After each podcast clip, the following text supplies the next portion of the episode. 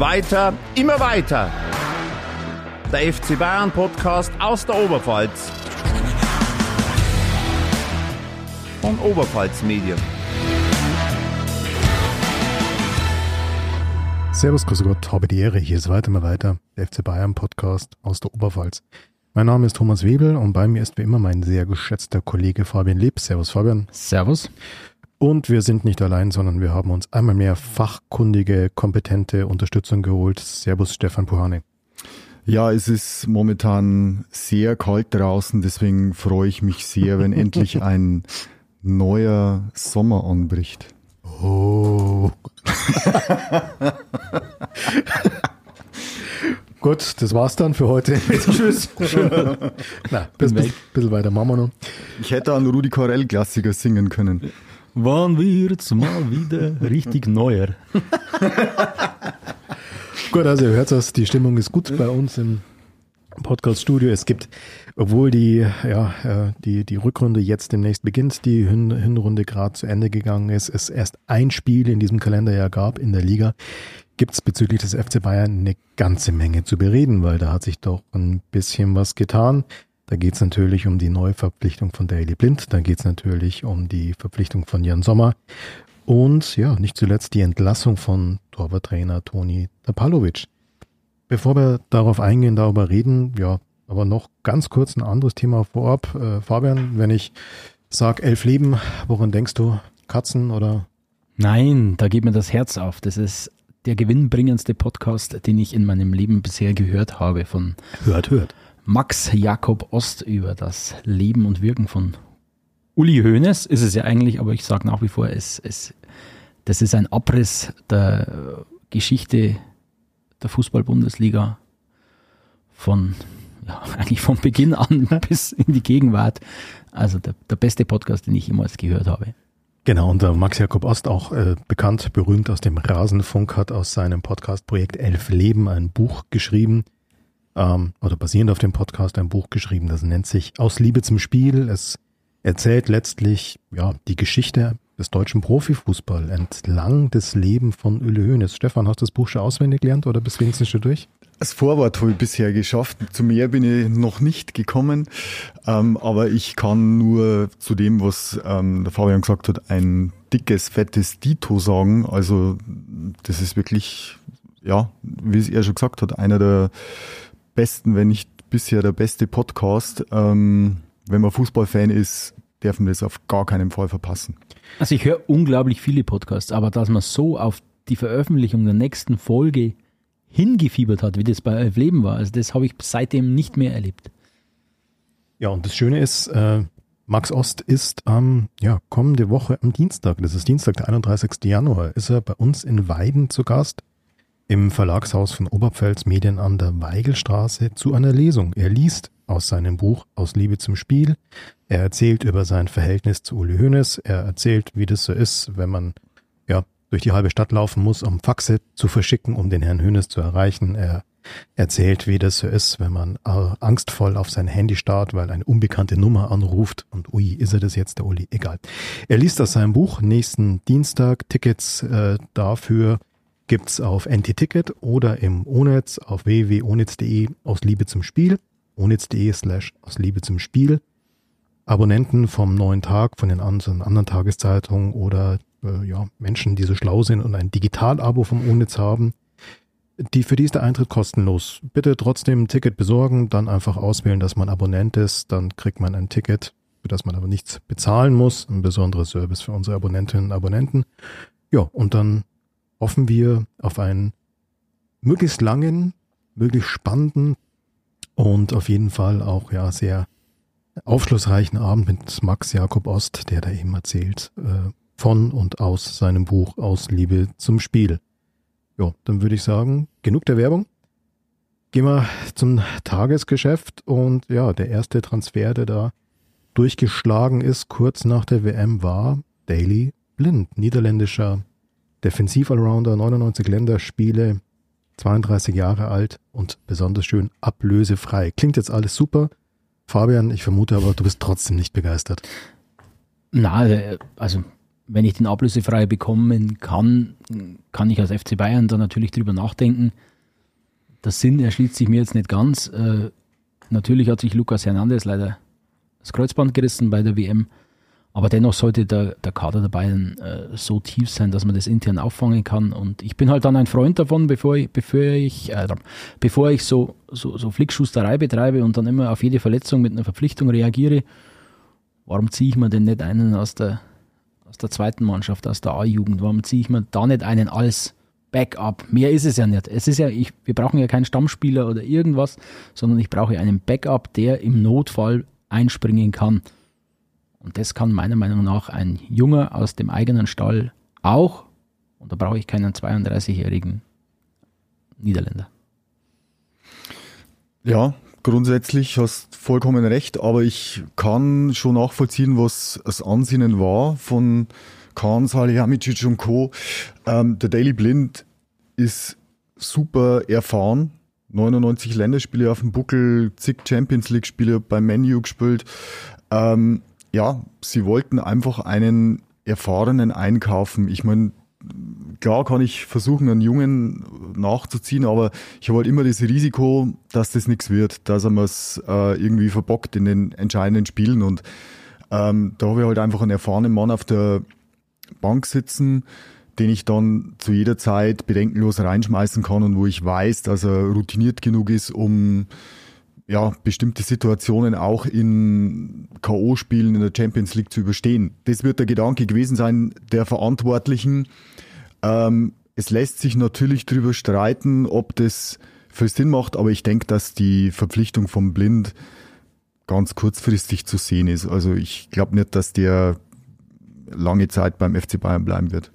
Aber ist das dann Bayern-like? Also das ist das, was mir immer nicht gefällt, diese Flickschusterei, diese diese Notlösungen, das ist doch nicht, das ist doch echt nicht äh, Ausdruck einer, einer, einer stabilen äh, Kaderplanung oder das ist doch ein Schlag ins Gesicht aller Leute, die auf jetzt auf der Innenverteidigung, da hast du mit, mit Upamecano, De Licht, Pavard immer noch drei mhm. Top-Leute. Ja. Und der vierte sollte meiner Meinung nach immer ein Nachwuchstalent aus den eigenen Reihen sein. Und wenn du sagst, man hat Angst, dass der immer den in entscheidenden Spielen, den entscheidenden Bock mit irgendeiner Aktion schießt, mhm. Das ich kann der Upamecano auch. Ganz klar. Äh, aber, aber Fabian, ich glaube wirklich, ähm, ich meine, der Nagelsmann äh, kennt die Mannschaft. Der Nagelsmann weiß, was bei den Amateuren los ist, bei der Jugend los ist. Ich denke, es wird sich schlicht und ergreifend einfach keiner anbieten, der, der dafür in Frage kommt. Natürlich kann ich immer einen, einen Jungen auf die Bank setzen, aber es geht halt wirklich darum, dass der im Ernstfall dann ran muss. Und wenn die äh, das ganze Trainerteam halt äh, zu der Überzeugung kommt, da ist keiner dabei, der das Niveau erreichen kann, dann macht so eine Verpflichtung meiner Meinung nach trotzdem Sinn, weil ich so einen erfahrenen Mann einfach für nichts, ja, weil ich, weil ich nicht tief in die Tasche langen muss, ich muss ein Gehalt zahlen, keine Ablöse, ja, das macht meiner Meinung nach schon Sinn. Ja, da stimmen wir dazu, das macht sicherlich Sinn, kurzfristig, perspektivisch ist es meiner Meinung nach Nonsens, weil da hätte sich eine andere Lösung angeboten. Und wenn man so denkt, wenn er Louis van Gaal irgendwann mal gesagt hätte, den Müller, na, na der ist mir zu jung. Äh, den Bartstuber, jetzt Innenverteidiger, den Bartstuber, nee, vergiss es, den, der schießt einen Bock. Also man muss diese Jungs, und das habe ich schon ein paar Mal gesagt in diesem Podcast, man muss diese jungen Spieler auch äh, spielen lassen, wenn sie das Potenzial haben. Und das ist eine Diskrepanz, die Bayern hat. Die zweite Mannschaft spielt nur in der Regionalliga. Da ist der Sprung nach oben zu groß.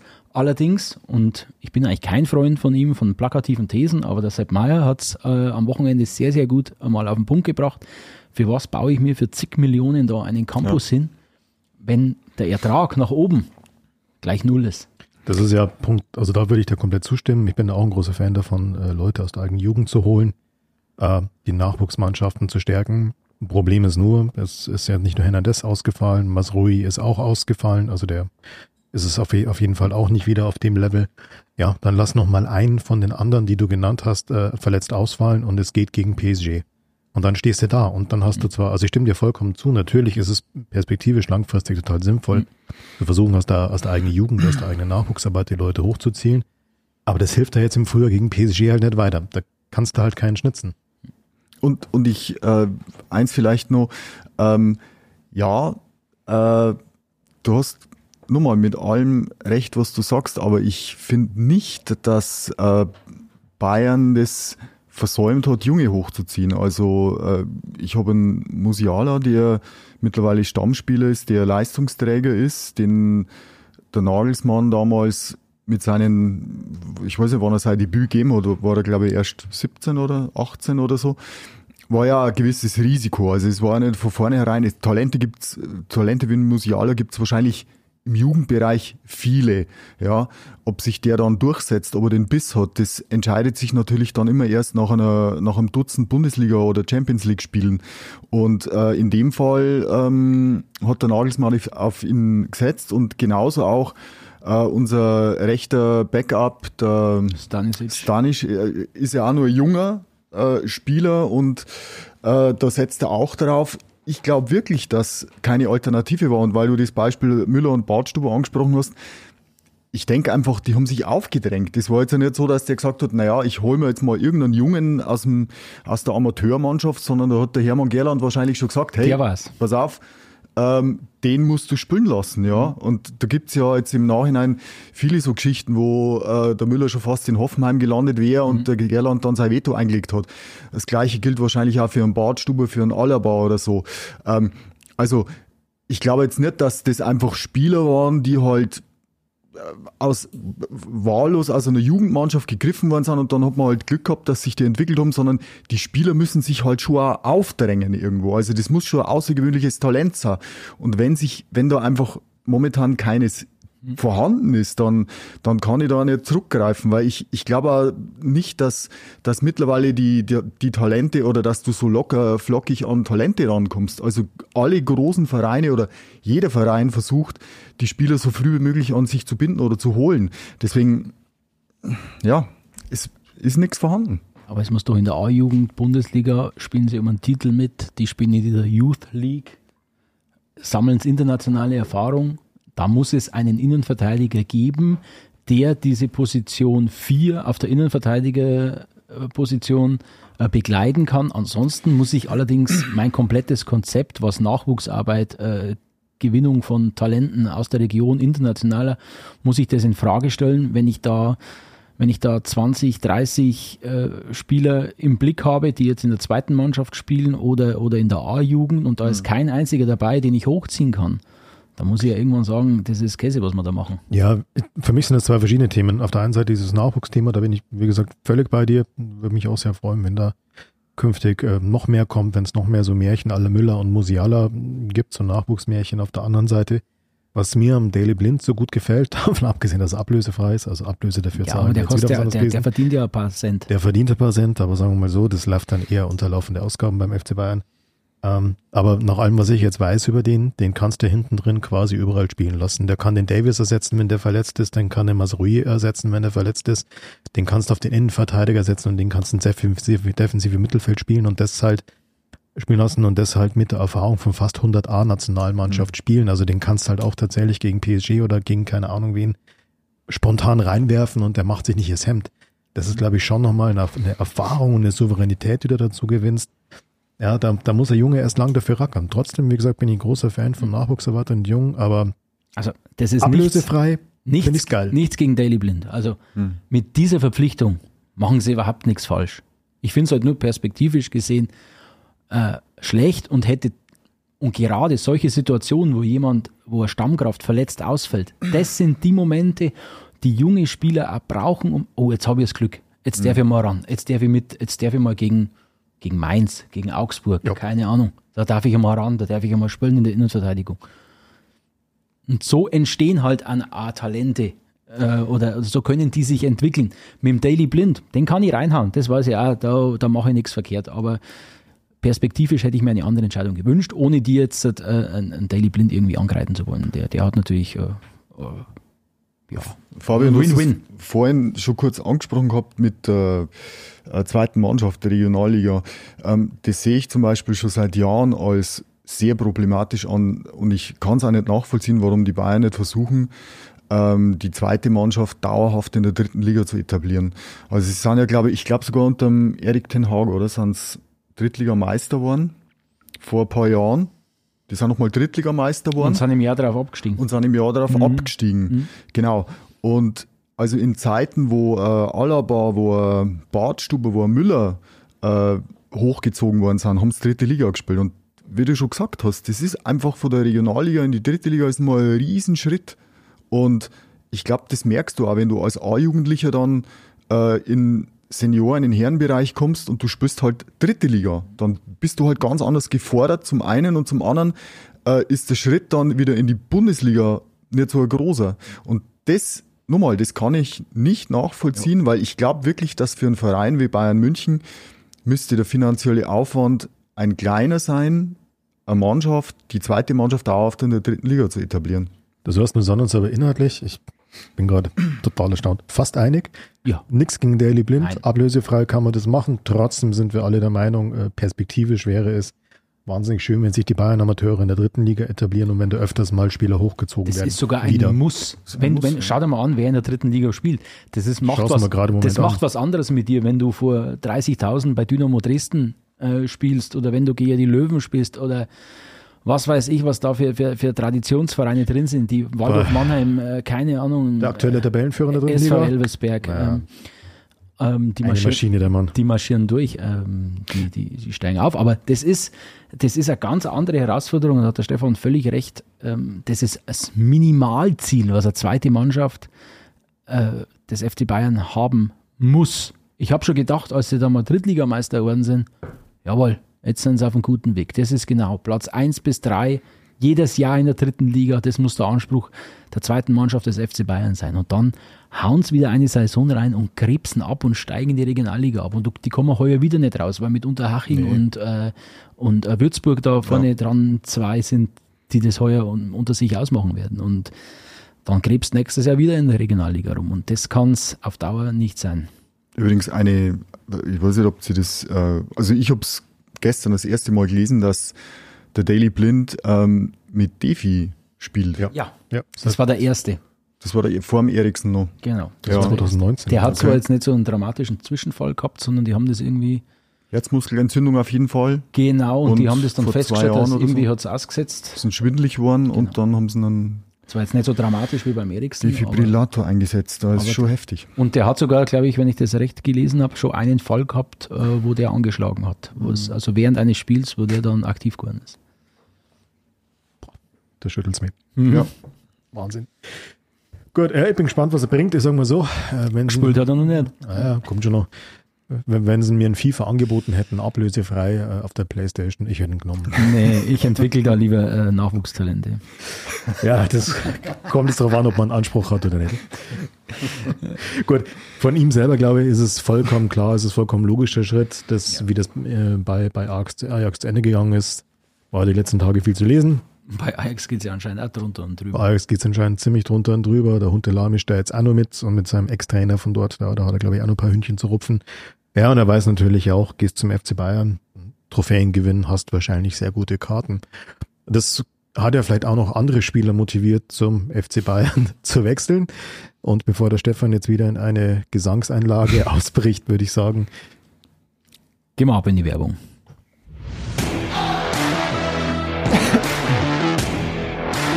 Ihr interessiert euch nicht nur für den FC Bayern, sondern auch für andere Vereine oder nicht nur für Fußball sondern auch für Eishockey, Basketball, Volleyball oder Individualsport, dann haben wir einen Tipp für euch.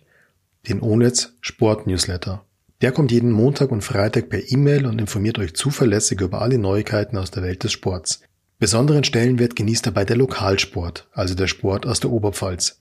In diesem Newsletter findet ihr deswegen alle Nachrichten zu euren Vereinen. Übrigens, diese Newsletter wird händisch zusammengestellt, unter anderem vom Kollegen Fabian Leb. Der Sportnewsletter ist natürlich, wie alle Onetz Newsletter, kostenfrei und unverbindlich. Schaut einfach mal vorbei auf www.onetz.de slash newsletter.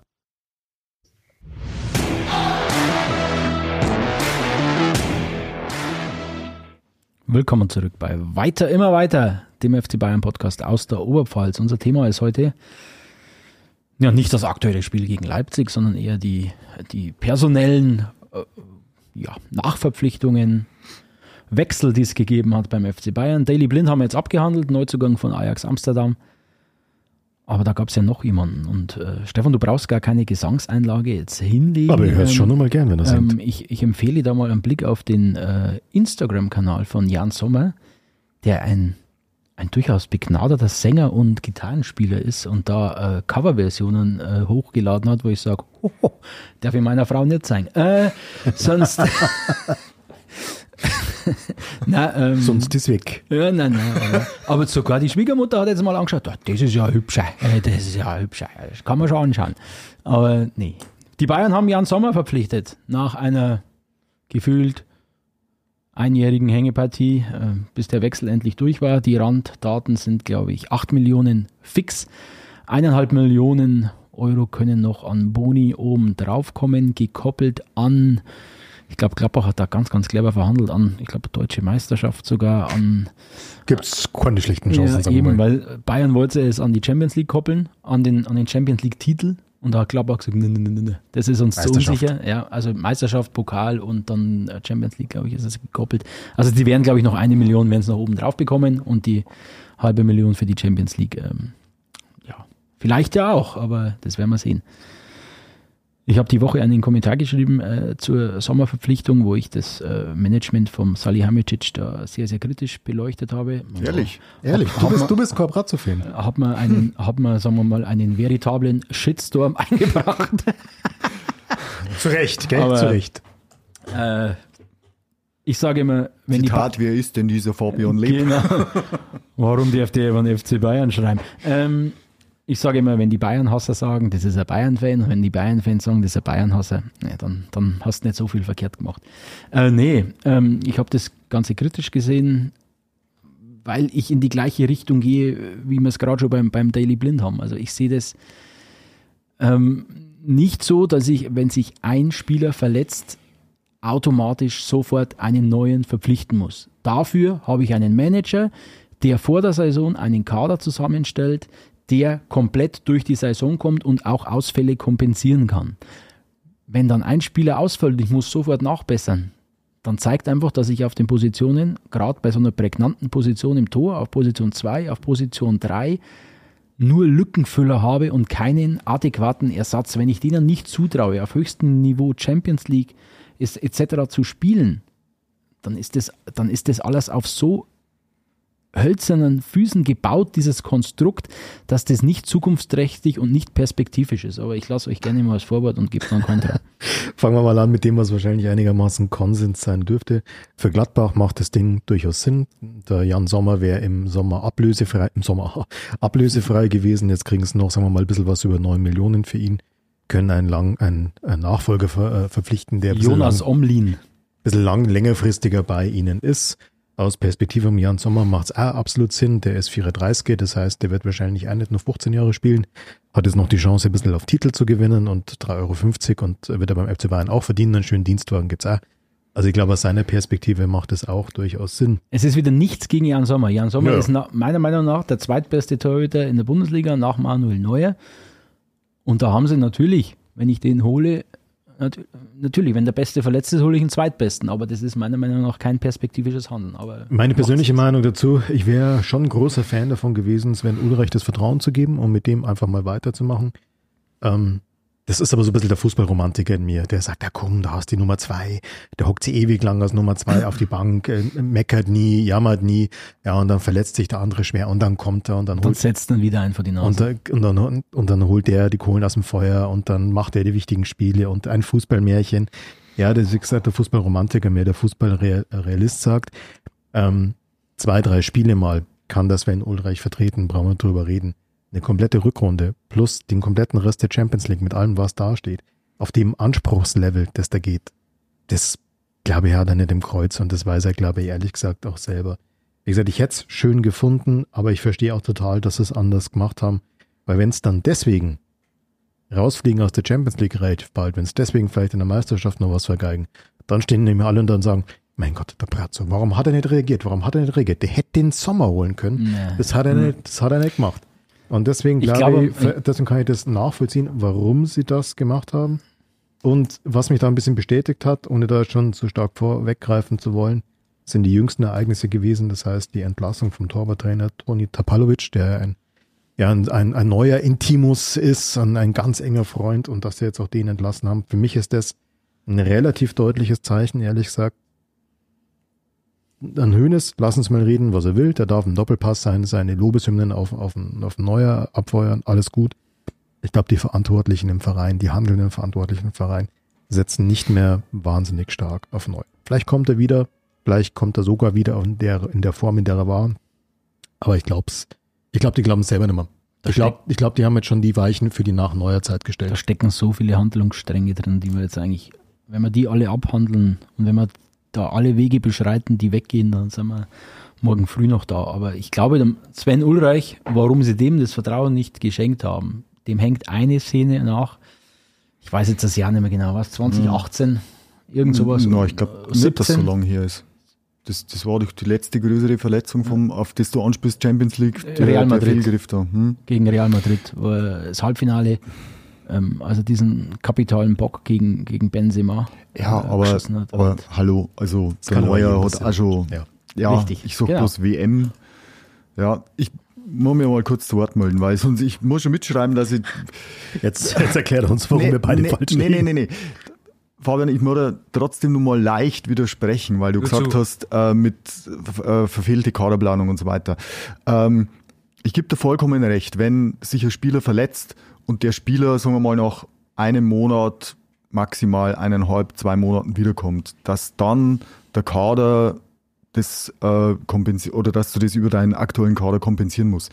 Wenn du aber schwerwiegende Verletzungen hast, wie ein Kreuzbandriss vom Hernandez, wie einen Fußbruch vom Neuer, wo du überhaupt nicht mehr weißt, ob der überhaupt nochmal zurückkommt.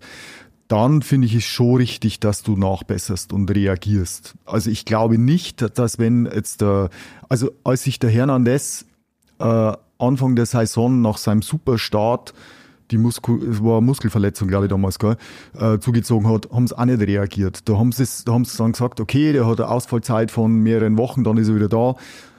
Aber ein Kreuzbandriss, da bist du ein Jahr weg minimal so. Und, ähm, Was ist mit dem offenen Schienenwadenbeinbruch?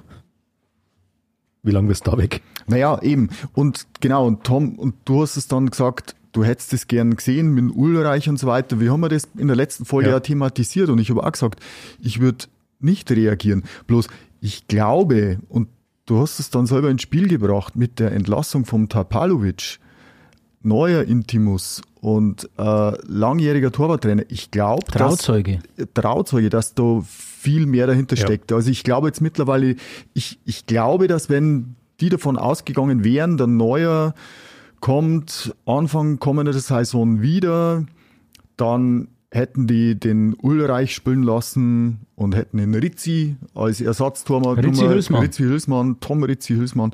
Und ähm, aber ich glaube, da steckt mehr dahinter. Und äh, was man mitbekommen hat, äh, war ja scheinbar dieses, der Tapalovic, dieses Leck im Trainerteam, der die Interner nach draußen transportiert hat. Naja, was heißt nach draußen? Zum Neuer zu, halt. Zum Neuer, genau. Zum also Berater also, vom Neuer sogar. Ja. Deswegen, deswegen glaube ich jetzt nicht einmal, dass nur der Tapalovic intern in der, es ist jetzt eine gewagte Theorie, sondern dass auch der Neuer schon sehr kritisch beäugt wurde, scheinbar in letzter Zeit, wo es nicht durchgedrungen ist. Aber also mir kommt schon sehr komisch vor, dass wenn diese Probleme schon seit längerem sind, dass gerade jetzt der Tapalovic rausgeschmissen wird. Also der Tapalovic ist ja unter dem Hansi Flick zum, vom Torwart zum Co-Trainer befördert worden. Ja. Und der Nagelsmann hat ihn dann wieder degradiert zum Torwarttrainer. Und seitdem ist scheinbar das Verhältnis richtiger Mist. Der Tapalovic, Tapalovic will mitbappeln in die Aufstellung, was weiß ich, und der, äh, der Nagelsmann sagt, komm, du bist Torwarttrainer, Punkt. Und ja, ich, ich glaube, dass die Verantwortlichen irgendwie, ja, ich will nicht sagen, mit neuer abgeschlossen haben, aber da kommt dann auch noch der, der Sportstudio-Auftritt vom Alexander Nübel dazu, der dann sagt, naja, also wenn der Neuer, solange der Neuer spielt, kehrt er nicht zurück, aber ein Duell mit dem Sommer kann er sich durchaus vorstellen. Also es ist so vielsagend irgendwie. Aber das ist ja genau das, was ich meine. Ich glaube, die haben die Weichen auf die nach neuer Zeit gestellt. Das heißt, wenn der Neue zurückkommt in guter Form, cool. Aber sie sind nicht mehr darauf angewiesen. Sie stellen die Weichen, für die Zeit danach. Ähm, das bedeutet, dass sie den Torwarttrainer, der mit äh, einem der designierten Nachfolger, mit Nübel, sowieso nicht kann, wissen wir mittlerweile ja, der ist schon mal aus dem Weg geräumt. Und der Jan Sommer wiederum hat jetzt eine den vom Neuer äh, an der Backe kleben. Also ich glaube, die stellen wirklich die Weichen auf die Zeit nach Neuer. Aber was ist denn das für, für ein Bild jetzt wieder, das man da abgibt, ganz ehrlich, wenn man, der Jan Sommer wird letzte Woche verpflichtet, macht die ersten Einheiten mit dem Toni Tapalovic, vor dem Spiel mit dem Toni Tapalovic in Leipzig, gehen es mhm. die Abläufe durch und was weiß ich. Zwei Tage später wird der Toni Tapalovic entlassen. Also der ja. muss sich doch auch denken, mein Gott, wo bin ich denn hier gelandet? Also das ist wieder. Das glaube ich nicht. Nein, das ist mit, das hat aber das alles, was ich sage, von, das ist von, von perspektivischen, langfristigen Handeln. So wirkt es im Moment beim FC Bayern ja. Das wirkt alles wie Flickschusterei ja, und alles so zusammengestöpselt. Muss ich aber an Stefan kurz, kurz unterstützen, was er ja. vorhin gesagt hat. Äh, ich sehe es genauso, ehrlich gesagt. Also ja, verletzt, du brauchst einen Kader, der die Tiefe und die Breite hat, äh, damit du auf Verletzungen reagieren kannst. Aber es ist einfach was anderes, ob ein Mittelfeldspieler oder ein Abwehrspieler sich verletzt oder ob das einfach der Torhüter, der Nummer eins Torhüter, der unumstrittene Nummer eins Torhüter ist, der sich verletzt. Und ich kenne jetzt tatsächlich keine Beispiele, wo es längerfristig gut gegangen ist, in einem Top-Verein zwei absolute Top-Torhüter zu haben. Das letzte, woran ich mich erinnere, also PSG hat es nicht funktioniert. Barcelona. Barcelona mit Ter Stegen, wann war das? Ter Stegen und, boah, wie hat er geheißen? Bravo. Bravo, sie haben sich abgewechselt. Ja. Einer hat Liga gespielt, der andere hat Pokal und Champions League Aber auch nur in der ersten Saison vom Ter Stegen. Und dann ist der schon unruhig geworden. Ja. Und dann haben sie ihn zur Nummer eins gemacht. Mhm. Und jetzt in, in Paris glaubt es, glaube ich, auch bloß, weil der Navas halt einfach auch schon über den Zenit draußen ist. Ja. Aber da kam der Donnarumma ja auch hin und hat gesagt, ich bin hier die Nummer eins. Ja, ja, ist aber dann genau. auch äh, ein Jahr auf der Bank gesessen, mehr oder weniger. Aber ich glaube, ein junger Torhüter, der stellt sich dann erstmal an, so, ja. und, und dann aber pocht er schon darauf, die Nummer eins zu sein. Aber ich will es darauf hinaus, ich glaube, das ist einfach für die Torhüterposition, es ist unrealistisch, zwar, äh, die, die, ja, die Forderung aufzustellen, dass ein Verein wie der FC Bayern zwei Torhüter auf Champions League Top-Niveau im Kader haben muss, die sich aber entweder abwechseln oder wo einer dann brav ins zweite Glied geht. Ich glaube, das ist einfach nicht realistisch. Da stimme ich euch zu, das ist ein Punkt, den lasse ich gelten. Und dann stelle ich aber trotzdem als passionierter FIFA- und Fußballmanager-Zocker, äh, der das weiß, wenn ich den in Alexander Nübel, dem potenziellen Nachfolger von Jan, äh, Jan Sommer, ja, von, auch, auch, auch, von Manuel Neuer sehe. Ich ja. verpflichte ihm. Ich mache ihm Versprechungen, die ich aber nicht einhalten kann, weil sich der Manuel Neuer in Verbindung mit dem Toni Tapalovic querstellt. Dann verleihe ich ihn. Auf europäischem Spitzenniveau ist es absolut nicht gang und gäbe, dass ich in diesen Leihvertrag keine Rückholklausel drin habe, dass ich sage, wenn bei uns was passiert, ein Anruf, wir können dich jederzeit zurückrufen. Das ist meiner Meinung nach auch ein, ein, ein, ja. ein, eine Verfehlung des Managements. Das ist nicht, wenn man jetzt wieder sieht, europäisch, dieser mhm. Leihvertrag wird beendet, der wird zurückgeholt. Das ist also nicht einmal so, so unüblich. Und das, alle großen gerade in England ist das, äh, ist das äh, dieses, dieses Leihspiel ist dort viel, viel exzessiver wird es betrieben als bei uns hier, wenn man, ich glaube, Chelsea hat, ist glaube ich Rekordhalter mit 48 verlierenden Spielern oder irgend sowas, äh, das ist krass. Und, aber bei, bei Bayern ist es jetzt, ich glaube, ein paar Youngsters sind auch noch verliehen, aber, aber wenn ich so eine prägnante Position wie ein Nübel mhm. habe, dass ich mich da so absichere, pass auf, du gehst nach Monaco, spielst da zwei Jahre auf europäischem nicht Top-Niveau, aber, mhm. aber schon auf einem guten Niveau, spielst international. Sollte aber bei uns irgendwas passieren, sollte Not am Mann sein. Ja. Pass auf, da haben wir die Klausel drin, dann holen wir dich zurück. Ich glaube, das sind aber zwei verschiedene Sachen. Die Rückholklausel, bin ich voll bei dir. Keine Ahnung, warum sie das nicht gemacht haben, ob sie das einfach verpennt haben, ob sie gedacht haben im Glauben an den ewigen Neuer. Das muss nicht sein, keine Ahnung, weiß ich nicht. Ähm, die andere Geschichte ist aber tatsächlich, dass sie den Nübel geholt haben, dass dem Nübel auch Versprechungen gemacht wurden, auch was Einsatzzeiten angeht die dann ja offensichtlich nicht gehalten wurden. Weil der Neue einfach gesagt mach ich nicht mit. Genau. Aber ich glaube, das liegt auch an der, an den Machtstrukturen im Verein. Man darf das ja, glaube ich, nicht immer so äh, optimistisch sehen, dass das alles wahnsinnig gute Freunde sind, die sich gern haben und äh, die immer einer Meinung sind. Alles kleine Ich-AGs. Ja, und mhm. ich glaube halt schon, dass jetzt auch die Verletzung vom Neuer, so hart es klingt, da vielleicht auch anderen Leuten im Verein durchaus in die Karten gespielt hat Und dass es vielleicht auch für einen Brazzo damals, als diese Nübel-Sache war, vielleicht war es noch zu früh, vielleicht war er noch nicht gefestigt genug und hatte noch nicht die Macht im Verein, um zu sagen, du Manu, pass mal auf, wir haben den jetzt geholt, der spielt jetzt jedes zweite Spiel. Also dieses Machtgefälle und da die letzten 24 Stunden, wir haben jetzt heute den, äh, schlag mich tot, 24. Januar, ja. äh, glaube ich, die letzten 24 Stunden, ich glaube auch jetzt, diese Entlassung von Tapalovic, die wirkt so überhastet, so äh, Kurzschlussreaktion, so wirkt es für mich fast jetzt. Und aber da stimme ich eigentlich auch zu, also ich glaube auch, dass vereinsintern damit zumindest das Ende der, der Machtfülle von Manuel Neuer eingeleitet wird. Ja, glaube ich auch. Ähm, mich erinnert das Verhältnis Tapalovic-Neuer sehr an Oliver Kahn, Sepp Meier. Ja. Und wenn es euch erinnert, ähm, WM 2006, als der Klinsmann Meier, Sepp Meier geschasst hat, weil er sich zu sehr hinter ähm, Kahn gestellt hat, war das im Endeffekt auch der Anfang vom Ende vom Oliver Kahn als Nummer eins in der Nationalmannschaft. Und ich glaube schon, dass man da Parallelen ziehen kann, weil ähm, der Neuer und der Tapalovic, so was man jetzt einfach äh, liest und hört, ähm, die waren eigentlich so eng und so dicke und ich kann mir nicht vorstellen, dass der Neuer jetzt einfach zur Tagesordnung übergeht. Also das, das ist sei, sei dick, ja, Trauzeuge sagt ja eigentlich immer alles aus, ja. Also das ist sein dicker Kumpel und der, der ist, glaube acht Jahre älter nur als er und ähm, das macht was mit dem und ich glaube, dass da noch einiges nachkommen wird. Da war ganz ein spannender Kickerbericht in der aktuellen Ausgabe auch über Tapalovic ist nur auf, auf Anraten Manuel Neuers, also es war eine, eine, eine äh, Voraussetzung, die er haben wollte, dass er zu Bayern kommt. Der mhm. hat ihn mitgebracht. Zapalovic hat nie höherklassig gespielt, hat, war, glaube ich, Regionalliga, Oberliga mhm. in diesem Dreh hat er gespielt. Ja, meistens da aber A plus zweiter Torhüter. Genau, also ja. der war nie, und das war einfach nur so ein, ein Intimus Manuel Neuers und der hat sich da so eine Machtstruktur, haben die sich im Verein aufgebaut und aber jetzt spielen wir doch einmal, jetzt klar, jetzt, jetzt wird's, Jan Sommer ist da, braucht man nicht reden, ist eine, eine ist die Top-Lösung ihr wisst, ich denke immer weiter, ich denke perspektivisch. Äh, spielen, wir, spielen wir mal wegen, wegen Manager. Äh, wie, was machen wir denn im Sommer? Ab, also im Juli, um es mal so zu formulieren. Ab 1. Juli hat der FC Bayern mit Manuel Neuer, Jan Sommer, Alexander Nübel und Sven Ulreich vier Torhüter unter Vertrag, von denen drei den Anspruch haben, Stammtorhüter zu sein. Das geht doch nicht gut, da muss doch einer Minimum, wenn nicht zwei, weg. Der Neuer ist im Juli nicht fit.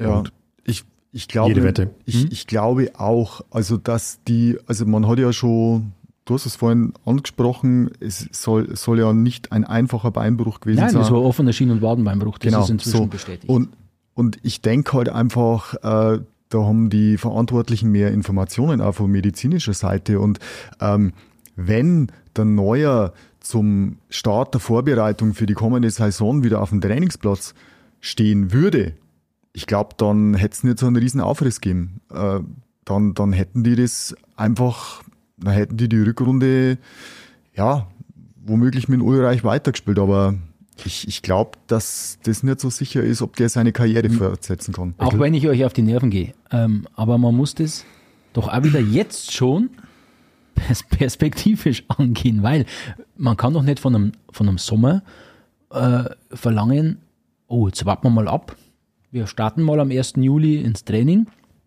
Dann schauen wir mal, ob der Manuel Neuer vielleicht im Oktober zurückkommt. Das macht doch der nicht mit. Wenn der Manuel Neuer im Oktober, November zurückkommt, bist du, ist der die Nummer 1. Was macht der Alexander Nübel? Die sagen doch auch nicht, äh, ja, mal abwarten, wir gehen jetzt mal in die Saison und dann schauen wir mal. Wenn der Neuer wieder fit ist, ist er die Nummer 1. Also das kann eigentlich nur heißen, dass der Verein, wie du sagst, derart äh, Rückmeldung aus einer medizinischen Abteilung bekommt, dass die sagen, mm -mm. Mhm. Also vor Winter, ja. vor Winter äh, 23, 24. Mehrere Komponenten. Zum einen äh, aus der medizinischen Abteilungen negative Rückmeldungen und zum anderen eben durch ähm, den Rauswurf vom Tapalovic, mhm. denke ich mal, oder das bedeutet für mich, dass der Neuer auch nicht völlig außerhalb der Kritik ist der Verantwortlichen. Also der, ist nicht mehr, der ist nicht mehr sakrosankt. Der war ganz lange Zeit, mhm. war der quasi jenseits der Kritik ja, beim FC Bayern. Der ist intern ist der hochgehalten worden.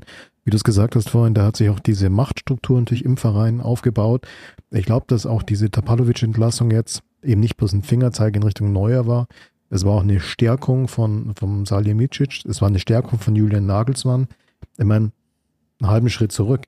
Einer der Gründe für die Tapalovic-Entlassung war ja, wie gesagt, angeblich, dass er, nach dem, was man gelesen hat, dass er ähm, ja interner aus den Trainer, Trainersitzungen an Manu Neuer und dessen Berater weitergegeben hat. Das heißt also, im Verein muss es auch jemand geben, der sich daran stört, dass diese Informationen aus dem Trainerteam zum Kapitän der Mannschaft gelangen. Das muss man sich auch auf der Zunge zergehen lassen. Das hat jemand gestört. Das heißt, diese, diese, diese Machtfülle, die Manuel Neuer da hat, ich glaube, die ist nicht mehr gegeben. Ich glaube, Nagelsmann ist gestärkt, Salihamidzic ist gestärkt. Ich glaube, zum Neuer werden sie sagen, wenn er wieder zurückkommt, irgendwann im Spätsommer, Herbst, wenn sie sagen, ja, kannst du schon machen, dann müssen wir mal schauen, wer so der Bessere ist. Der Nübel hat, glaube ich, durchaus den Anspruch, sich den, den Zweikampf mit Jan Sommer auch äh, zu geben. Da bin ich sehr gespannt, wer sich bei den beiden durchsetzt. Ob dann der Neuer mit seinem durchaus schon fortgerückten Alter, das er dann hat für einen Spieler nach dieser schweren Verletzung, überhaupt wieder auf das Niveau kommt, wo ein Jan Sommer und Alexander Nübel jetzt sind. Also versteht's mir nicht falsch, mir geht's gar nicht um das, was er kann, mir geht's nicht um seine Verdienste der Vergangenheit, die ganzen grandiosen Spiele, die er gemacht hat. Aber mit 36 Jahren muss erstmal so eine Verletzung überstehen und auf dieses ja. Niveau wieder zurückkommen. Also ich habe da gerade ein Zitat rausgesucht, das der Julian Nagelsmann gestern getätigt hat, ja. vor dem Spiel gegen Köln, das heute Abend stattfindet. Also generell ist es wichtig, zu allen Personen deines Trainerteams ein intaktes Verhältnis zu haben. Eine professionelle Zusammenarbeit geht immer im Sinne der Sache. Da kann man sich immer verbessern in allen Bereichen in so einem wichtigen Trainerteam. Es ist wichtig, dass jeder seinen Beitrag leistet und es ist auch wichtig, dass jeder seinen Verantwortungsbereich kennt um sich dann im Falle des Erfolgs maximal freuen zu können und im Falle des Misserfolgs sich maximal ärgern zu können. Das ist ein ganz wichtiger Punkt. Und ähnlich wie Spieler Dinge verbessern können, kann auch ein Trainer und ein Torwarttrainer Dinge verbessern, dass es besser funktioniert und alle in dieselbe Richtung gehen. Da wusste noch niemand von der Tapalovic-Entlassung und dann wird er einfach angesprochen, was wie ist das Verhältnis zum Tapalovic jetzt und so weiter, was Reaktion auf die Aussagen vom Nübel im, im Sportstudio und dann kommt so ein ja, das ist einfach, äh, wie sagt man in Bayern, das ist ein verbale Watschen gegen, gegen Topalovic gewesen. Und, und das ist ein Bockfotzen. Ja, und ein paar Stunden später kommt die Entlassung. Also da scheint es wirklich gewaltig Dann noch ganz kurz das Zitat vom Hassan Salimicic dazu. Müssen Sie auf der Zunge zergehen lassen. Zur Entlassung von Topalovic. Insbesondere Differenzen über die Art und Weise der Zusammenarbeit haben jetzt dazu geführt, dass wir getrennte Wege gehen. Mhm. Also viel schärfer kannst du das nicht mehr formulieren.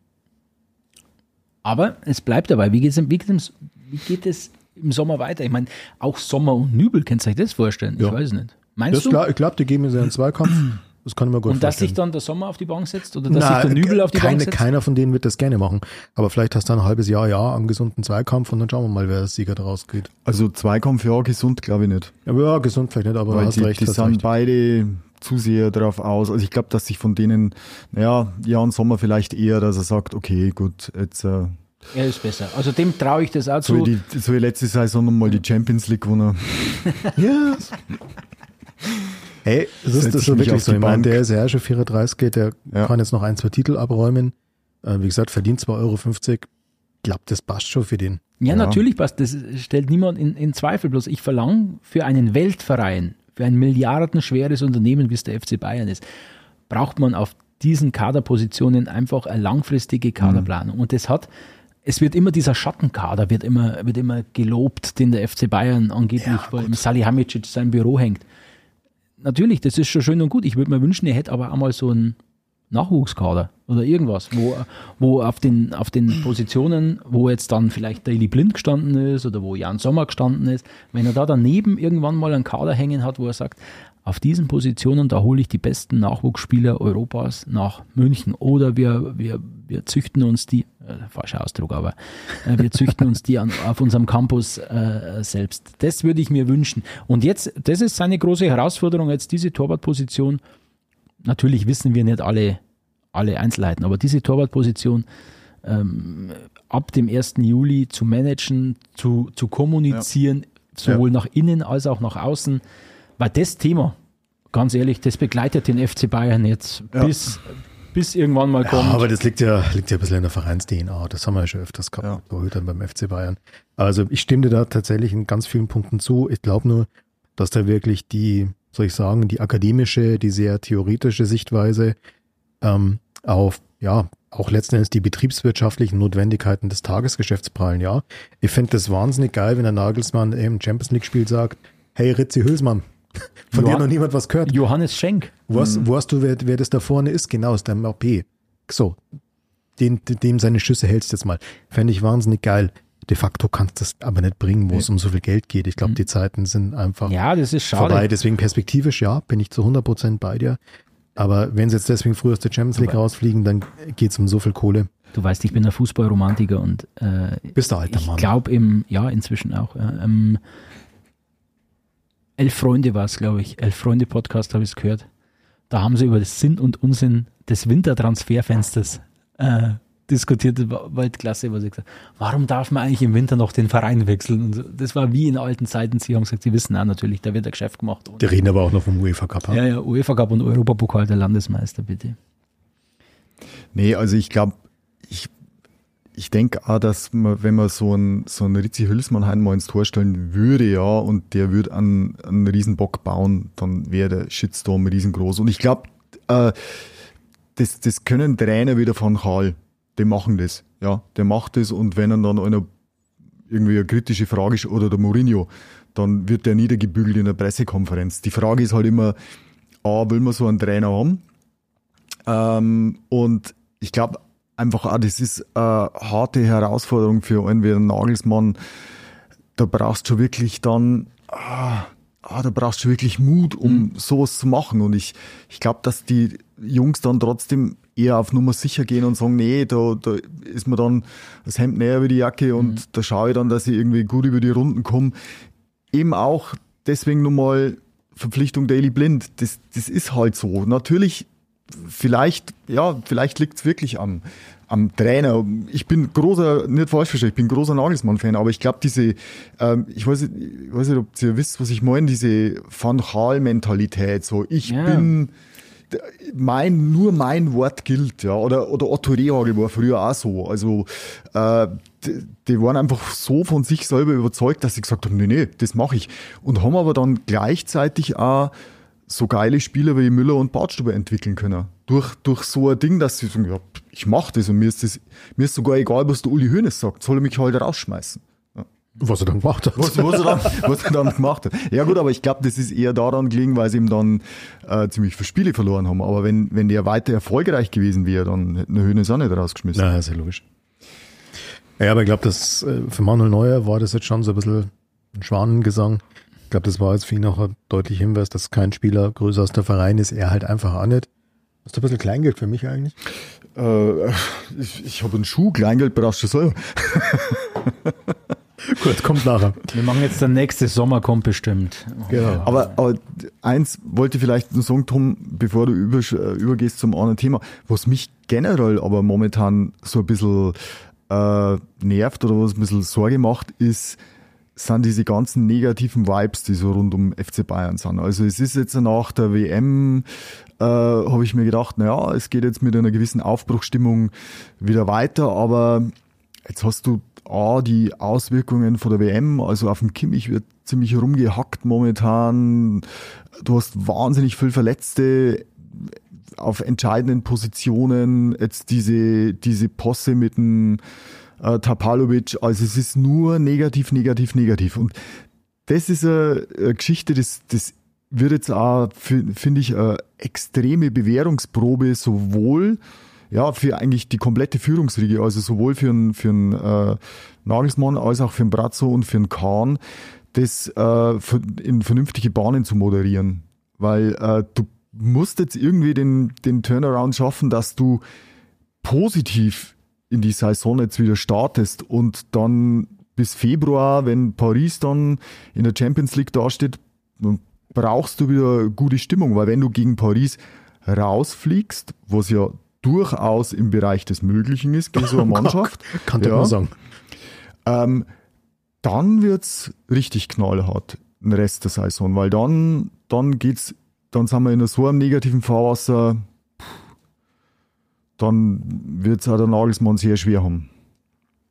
Das halte ich für ein realistisches Szenario. Also wenn es gegen Paris rausgeht, nach Viertelfinale im letzten Jahr, Achtelfinale dieses Jahr, pff, diese ganzen, wie du gerade sagst, diese negativen Vibes äh, rund, um, rund um den Verein, das gefällt mir ganz und gar nicht. Und bin gespannt, wie, das, wie sich das die nächsten Wochen entwickelt, wie sich da, wie sich da Salihamidzic und, und, und Kahn auch in ihrer neuen Führungsrolle jetzt da äh, positionieren, wie sie mit dieser, ja, mit dieser Situation umgehen, wie sie das Ganze beruhigen oder sie, mein, normalerweise ist es, der, der Hönes hat immer hat immer grundsätzlich irgendeinen irgendein Nebenkriegsschauplatz aufgemacht, um, um einfach ja. ähm, bewusst Druck von der Mannschaft oder den Blick auf die Mannschaft äh, wegzunehmen und auf sich zu lenken. Ja, du musst ja sagen, in dieser Ära, wenn, wenn man es jetzt als mhm. Ära bezeichnen will, von diesen dreien, ist es die momentan größte Krise irgendwo, ja. Also. Das ist die, so geil, die, ey, wenn das, wenn den Podcast-Fans von anderen Vereinen hören. Der Torwarttrainer ist entlassen worden. dermaßen die größte ja, ja. Krise. Mit fünf nee, nee, Punkten Vorsprung in der Liga Erster, Champions League im Achtelfinale, DFB-Pokal. Also weißt Ja, aber überlegt mal, also ich, ich kann mich bei Bayern zurückerinnern, äh, wie der Sepp Meier seinen schweren Autounfall gehabt haben. Das war, da ist eine, eine wahnsinnig entscheidende Position das, das war damals auch der weltbeste Torhüter, ja, und vom Neuer ist ja jetzt dasselbe und das, das war schon ein Schock, ja, und das musst du dann erst einmal wegstecken als Verein. Dann, dann hast du deinen dein Stürmerstab verletzt. Ja, okay, ist zwar jetzt, glaube ich, habe ich gelesen, heute erst mal wieder auf dem Platz gewesen. Ähm, du hast deinen dein Abwehrchef verletzt. Pff, also schwierige Kiste. Dein, dein Mittelfeld, ja, Chef ist, steckt in der kompletten Sinnkrise und Leistungskrise. Also scheinbar, das ist ganz, ganz schwierig momentan. Bin gespannt, wie es heute Abend gegen Köln läuft. Mhm. ja, unterschätzt ja, es nicht. Ja, unterschätzt nee, nicht. Also vielleicht, ich habe mir es nämlich ja aufgeschrieben gehabt, Leute, also wir sind ja Herbstmeister, ja. Also Köln, der Abstand ist ja, und also ich bin mir sicher, Bayern, also aber wenn wir jetzt sagen negative Vibes, aber Bayern wird Meister. Natürlich. Also Freiburg verliert 5-0 äh, oder 6-0. Ähm, Dortmund quält sich zum 4 zu 3 gegen Augsburg. Also, Nein, die nationale Konkurrenz, Entschuldigung. Der Titel ist, sicher. Ein, ist einfach zu doof. Ja. Äh, es ist halt das übliche, äh, alle jammern immer, dass Bayern immer Meister wird, aber gleichzeitig. Das ist doch die Krux. Also es ist je, alle Jahre wieder, genau. hat der Kicker, glaube ich, drüber geschrieben. Bayern spielt unentschieden, gibt zwei Punkte ab und der zweite verliert 6-0. Ja. Äh, also das ist ja, einfach. Äh, immer wieder das Gleiche. Die aber schimpfen, der FC Bayern, Bayern wird, aber. definiert sich und das können sie negieren und verneinen, wie sie wollen definiert sich über das Abschneiden in ja, der Champions League. Klar. Und also Achtelfinale darf dann Wenn es dann Viertelfinale, letztes Jahr via Real, Blamage. Ja. Achtelfinale, auch wenn es gegen Paris ist, wenn es heuer wieder rausgeht, ich glaube, dann, dann wird es dünn mhm. auf dem. Äh, ich finde es allerdings sehr Berg. schade, auch aus auch, Fansicht. Ja. Ähm, dass, sie, dass du dich nur noch über Triple und äh, Champions League definierst. Also finde ich ganz, ganz schwierige Herangehensweise. Ja, aber ich denke aber, dass äh, ich bin jetzt sehr beim Fabian. National, die Konkurrenz schwächelt einfach. Wie immer, wenn Bayern schwächelt, schwächelt auch die Konkurrenz. Und ich wenn noch einmal das Argument höre, der FC Bayern kauft seine härtesten Konkurrenten kaputt. Grüße nach Dortmund, ja? Grüße nach Dortmund. Ich habe jetzt einmal eine Statistik gesehen. Bayern hat in den letzten, weiß ich nicht, zwei, drei Jahren, glaube ich, was weiß ich, sechs, sieben Spieler ähm, aus der Bundesliga geholt. Dortmund hat 16 Spieler aus der Bundesliga geholt. Auch das ist halt einfach der große frisst den Kleinen, das ist so. Und das ist nicht ja. bloß in der Bundesliga so, das, das ist, in, überall so. Das ist in der Bayernliga ja. so, in der Landesliga, überall. Der Bayernligist bedient sich in der Landesliga und in der Bezirksliga. Das ist halt ja. nun mal so. Der Bezirksliga holt das aus der Kreisliga. Und genauso ist es da oben auch. Und ja, das waren ganz, ganz spannende Statistiken. Ähm, 23 Neuzugänge aus der Bundesliga seit 2016 beim BVB. Seit 16, okay. Seit 16, 23 Neuzugänge. Das ist schon das ist schon Hausnummer. Ich glaube auch in, in, in Euro, ich habe es nicht mehr ganz genau im Kopf, aber auch in Euro war es natürlich in die größten Ablesesummen. Ja. Da vermisse ich ja den Aufschrei. Bayern holt ja im Sommer. Oh, sie schwächen heute den zweitbesten Torhüter. Dortmund holt einfach mal so den, den Ryerson da von, von Union Berlin. Wo ich höre nichts. Ich höre nichts. Das wird einfach so hingenommen. Dortmund hat die letzten sieben Jahre 300 Millionen Euro in neue Spieler aus der Bundesliga investiert. Ja, Ja. und Bayern zahlt ja auch nicht 2,50 Mark, wenn sie. Äh, schau mal, jemanden Dortmund holen. hat ja den FC Bayern geschwächt ohne Ende, indem es hinten ein Abwehrchef. Der jetzt nicht einmal mehr in Dortmund spielt. Jetzt wird's böse. Ja, dank seiner überragenden WM. Äh, Ja. Ja, aber das wird, das wird gleich bei, ma- bei anderen Mannschaften schon auch spannend, wie die, wie die Spieler so mit diesen WM-Nachwirkungen klarkommen. Ich glaube, da haben sie alle irgendwie äh, ein bisschen, bisschen zu knabbern, zumindest die, die Spieler bei der WM hatten. es könnte jetzt äh, leicht. Vor allem die Deutschen. Natürlich. es könnte jetzt Die leicht, Franzosen? Hm? ja, okay. Ja. leicht nerdig rüberkommen, aber ich höre halt unglaublich viele Fußballpodcasts. Und äh, bei Kicker Meets the Sun war jetzt der ähm, Christoph Trimmel, Kapitän von Union Berlin, zu Gast und selbst der hat gesagt, oh, war schon nur wegen rostig am Wochenende. Auch Österreicher, der war nicht dabei bei der WM und der hat auch gesagt, Mensch, du so eine lange Pause und, und genau das ist es, diese Auswirkungen der WM. Für die, die dabei waren, ist es eher eine mentale Kiste. Jo. Und für die, die nicht dabei waren, die sind es nicht gewohnt, dass die mal, die waren jetzt, wie viele Wochen waren es? Zehn Wochen, jetzt Ja. äh, völlige Pause. Und da muss man sagen, sind die anderen Nationen, sind die vielleicht bloß cleverer? Waren wir wieder zu vorsichtig? Mein England waren die Pause acht Tage.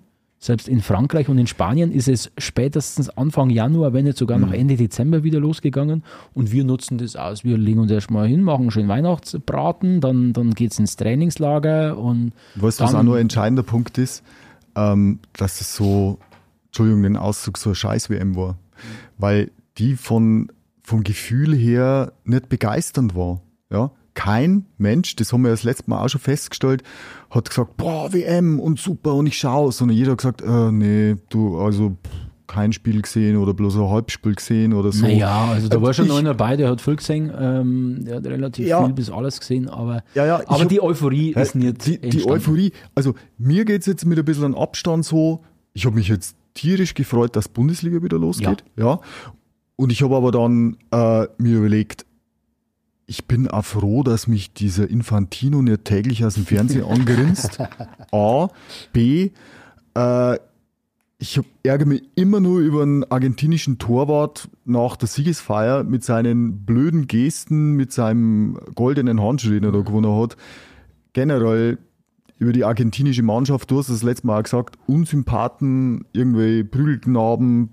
Also es war einfach eine scheiß WM. Und ich glaube, diese, wenn, wenn du so ein großes Ereignis hast, das ja normalerweise mit, mit, mit Freude, mit positiven Emotionen verbunden ist, aber das war ja nur negativ. Also das sportliche Jahr, da war vielleicht das eine oder andere Highlight dabei, aber das Drumherum ist nur negativ gewesen. Und das hat schon Auswirkungen auch.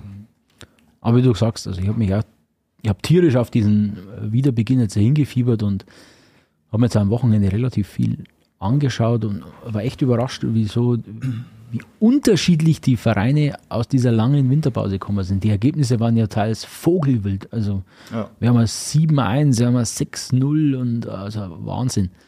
Aber schön, dass es wieder losgeht. Ja, und es ist ja aber nicht so, dass nur die deutschen Vereine da Probleme haben.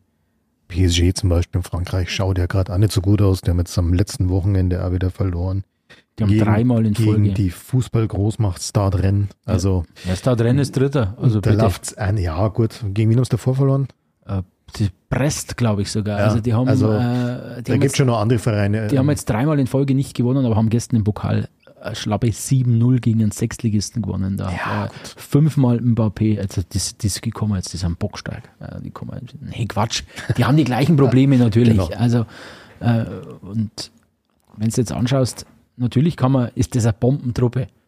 Aber Paris hat es in der Champions League noch immer verkackt, wenn es drauf angekommen ist. Und ja, sie sind von den Namen her Bombentruppe, aber sie sind schon sie sind, alte sind Herrenmannschaft. aber kein Team. ich denke, der Messi wird, also der Messi ist unbestritten ein Top-Fußballer, aber der hat jetzt einen WM-Titel, der hat jetzt das, Erledigt. das er wollte. Seine Karriere ist jetzt eigentlich Ist vorbei. ist vorbei. Ja, ist voll- ist also der, der kickt jetzt nur ein bisschen, erfüllt seinen Vertrag, dann vielleicht wechselt er zum Cristiano noch, dann spielen sie noch ein bisschen miteinander, aber, aber so richtig ernsthaft und mit voller Motivation und sowas merkst du natürlich dann auch beim Verein wie Paris, ja. Sergio Ramos hinten in der Abwehr wird nicht jünger, keine Ahnung. Messi, MAP, MAP Neymar. ist, extrem überheblich, meiner Meinung nach. Neymar rollt rum. Ja, rollt rum, genau. Ja. Ja, wir werden es sehen. Wann ist das Spiel im Februar? Ja. 20. Schlag mich tot, 20. Februar so um den Dreh und ähm, äh, dann Mitte März. Das Achtelfinale ist ja wieder auf 35 Wochen gestreckt, damit man jedes Spiel einzeln übertragen kann. 14.2. bei PSG. Ja. Genau, sowas. Und dann, ja, dann wissen wir mehr. Äh, wird spannend, werden tolle Spiele, glaube ich, aber ich, ich auch wenn gerade die negativen Vibes hier rund um die Säbener Straße äh, wabern, ich glaube trotzdem, dass sie die Hürde Paris nehmen werden, weil sie einfach das gefestigtere Team sind. Äh, und das ist natürlich, das kann natürlich auch so ein Knackpunkt sein. Ja. Wenn du da gut ausschaust, wenn du da dich gut durchsetzt, dann kann es natürlich auch für den Rest der Saison so einen Push geben, so eine Motivation Absolut. geben. Das ist natürlich gut. Und wenn es dann nicht läuft, muss man sagen, ja, Achtelfinale, Kacke, haben wir alles erörtert vorher. Auf der anderen Seite ist es halt dann doch PSG am Ende des Tages und nicht irgendwie halt äh, Buxtehude. Nichts gegen FC Buxtehude, die sind Villarreal. ganz, ganz toll. Villarreal, sagen wir Villarreal. Ähm, ja, aber ich bin sehr gespannt auf dieses Spiel dann, dann wird's, dann wird's gelten. Bin ich auch gespannt, wie sie körperlich dann beieinander sind. Also ob sie dann einfach diese Fitness haben. Das ist ja das, was alle immer sagen, eigentlich im Februar, März, dann geht die Saison wirklich los. Dann geht's darum. Ich bin sehr gespannt, wie sich, wie sich Jan Sommer dann einfügt in die Mannschaft. Ähm, scheint ja ganz gut angekommen zu sein. Äh, ja, er ist ja ein ganz umgänglicher Typ, wenn man so die Berichte aus der Schweiz. Und ein Schnuckel, wie deine Schwiegermutter gesagt hat, oder? Um Gottes Willen. Ähm, aus der Schweiz oder aus, äh, aus Gladbach hört.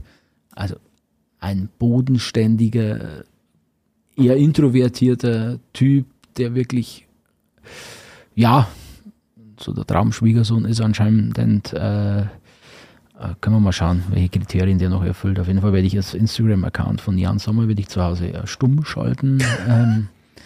Auf jeden Fall ist ein super Fußballer.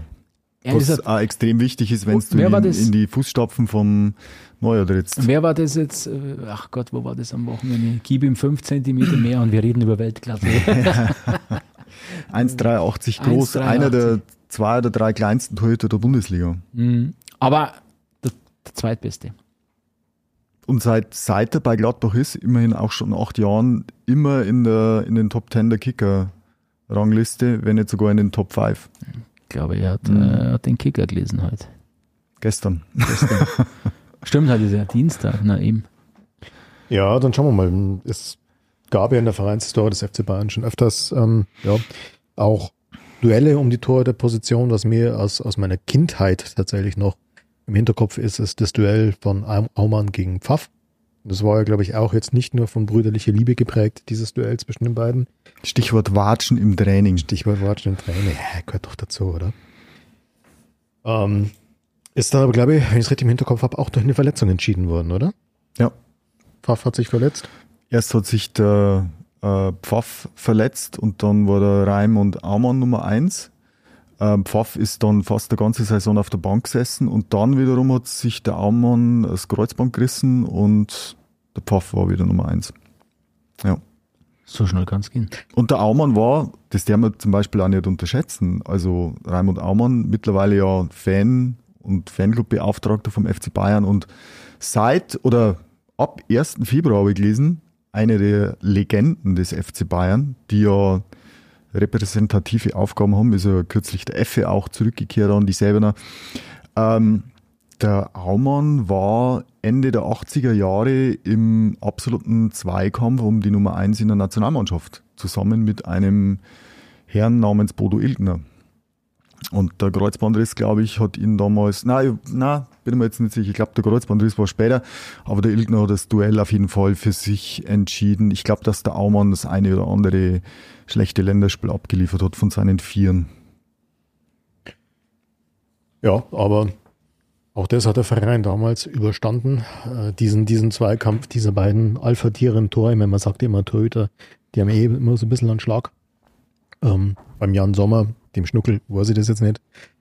Ähm, beim Manu Neue bin ich mir mittlerweile ziemlich sicher und über den Godfather of Goalkeeping beim FC Bayern, Oliver Kahn, brauchen wir glaube ich gar, gar nicht reden, was das angeht. Ähm, ja, ich bin gespannt, wie sich das jetzt entwickelt. Ich bin tatsächlich gespannt, ob der Nübel jetzt vielleicht eher Bock hat, zurückzukommen, wenn der Tapalovic nimmer da ist. Weil, soll ich sagen, das war jetzt ja auch nicht nur die, die, die echte Liebe. Und ähm, ja, dann sehen wir mal, was ab Sommer los ist. Und ja, aber ich glaube, du hast recht. Das ist eine Bewährungsprobe. Das ist eine Bewährungsprobe für das Führungsteam. Jo. Für Nagelsmann, für Brazzo, für Kahn. Für alle drei. Das müssen sie moderieren. Auf der anderen Seite sind schon mal feste Überzeugung, hatten sie auch nie, nie so viel Macht wie jetzt, weil mit dem Neuer ist natürlich auch ein, ja, ein sehr meinungsstarker Spieler in der Kabine weggebrochen. Ähm, Der trotzdem Einfluss nach wie vor hat, glaube ich. Auch wenn jetzt nicht aber täglich in nimmer, der Kabine nimmer ist. so wie davor. Jetzt, vor allem nach der Genau. Tapalovic-Entlassung, Genau. ist es natürlich, das ist schon, also man darf es so sagen, das haben wir ja schon gesagt, das ist ein Watschen für ein Neuer gewesen. Und Ja, dann werden wir sehen. werden wir sie weiter kritisch beäugen, was sie da machen an der Selberner Straße. Und dann fiebern wir den Duellen in der Champions League entgegen, nehmen die nächste Meisterschale im, wann, wann denn? Im März äh, entgegen. Echt? Also bist, bist du so optimistisch? Nein, nein. Nein, weil es- fünf Punkte sind- es sind jetzt nicht die Welt. Aber es geht schnell, pass auf. Es hat hinten hat keiner die Konstanz. Äh, wenn Bayern halbwegs schadlos, was heißt, wenn sie jetzt alle sechs, sieben, acht Spiele mal eins verlieren.